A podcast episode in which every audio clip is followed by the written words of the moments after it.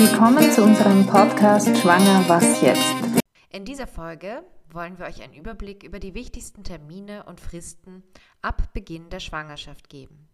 Wir widmen uns den Fragen, wann müssen Sie zur Mutter-Kind-Pass-Untersuchung? Welche Geldleistungen gibt es?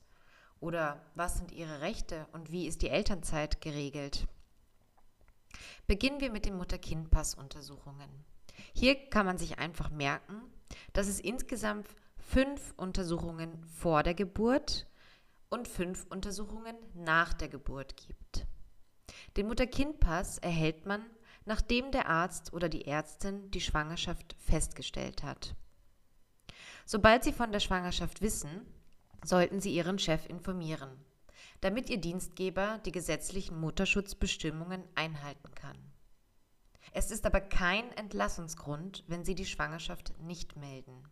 Gleichzeitig mit der Schwangerschaft müssen Sie Ihren Dienstgeber auch über den voraussichtlichen Geburtstermin informieren.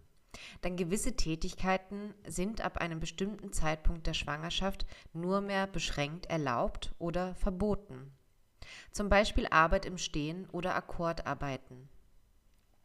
Achtung! In der Probezeit besteht kein Kündigungsschutz, auch nicht aufgrund von Schwangerschaft. Eine Auflösung des Arbeitsverhältnisses wegen Schwangerschaft kann allenfalls nach dem Gleichbehandlungsgesetz angefochten werden. Hier sind kurze Fristen zu beachten. Fünf Monate vor der Geburt, also bis zum Ende der 16. Schwangerschaftswoche, findet die erste umfangreiche Untersuchung statt. Vier Monate vor der Geburt, also zwischen der 17. Schwangerschaftswoche bis spätestens zur 20. Schwangerschaftswoche, findet die zweite Untersuchung statt. Gut zu wissen ist, dass Sie zwischen der 18. und 22. Schwangerschaftswoche eine kostenlose Hebammensprechstunde in Anspruch nehmen können.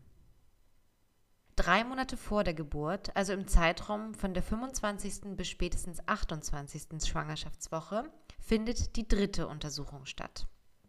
Zwei Monate vor der Geburt, also zwischen der 30. und 34. Schwangerschaftswoche, findet die vierte Mutter-Kind-Pass-Untersuchung statt.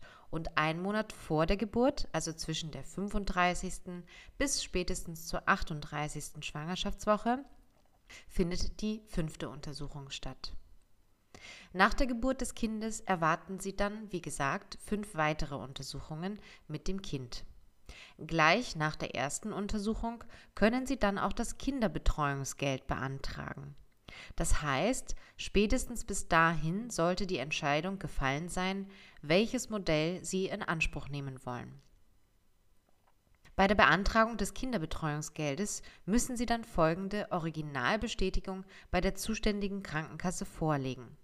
Das sind die ersten fünf Mutter-Kind-Pass-Untersuchungen vor der Geburt und die erste Untersuchung nach der Geburt ihres Kindes.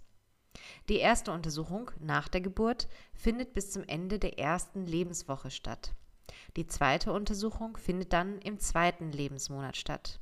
Die dritte im fünften Lebensmonat, die vierte im neunten Lebensmonat und die fünfte im vierzehnten Lebensmonat.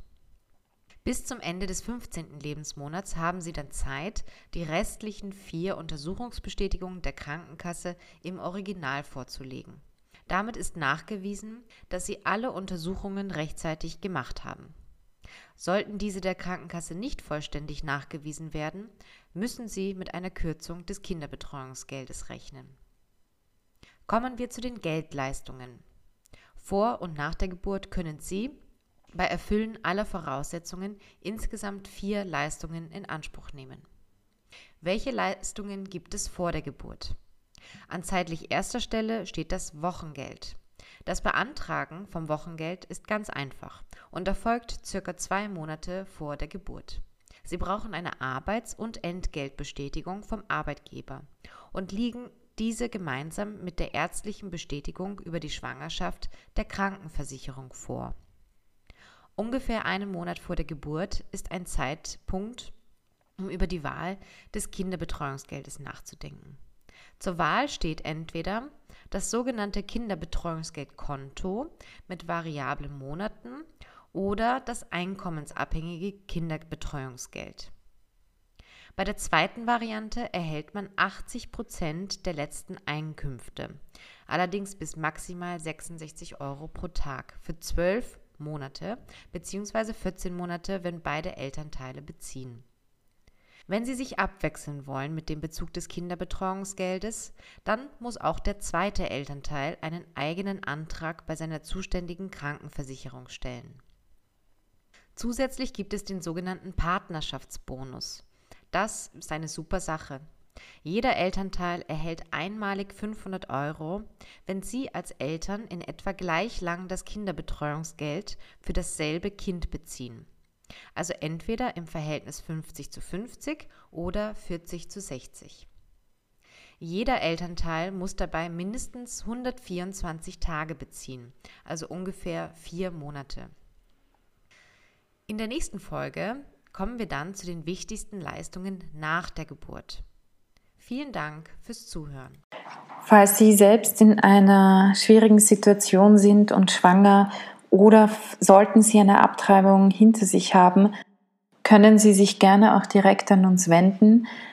Unsere E-Mail-Adresse ist beratung.lebensbewegung.at. Sie finden uns auch im Internet www.lebensbewegung.at oder Sie können sich auch telefonisch bei uns melden unter Österreich 0043 664 2000 466. Da wir auf Spenden angewiesen sind, würden wir uns sehr freuen, wenn ihr uns mit einer kleinen Spende unterstützen würdet. So helft ihr uns, die Qualität des Podcasts aufrechtzuerhalten. Die Spende ist steuerlich absetzbar und sie würde gehen an die österreichische Lebensbewegung Verwendungszweck Podcast. Die IBAN-Nummer ist AT 51 3200 4 mal die 0 0374 0552. Der BIC, alles groß geschrieben, R L N W A T W W. Ihr findet die Kontodaten auch bei uns in den Show Notes. Vielen Dank für eure Spende. Ich wünsche euch einen wunderschönen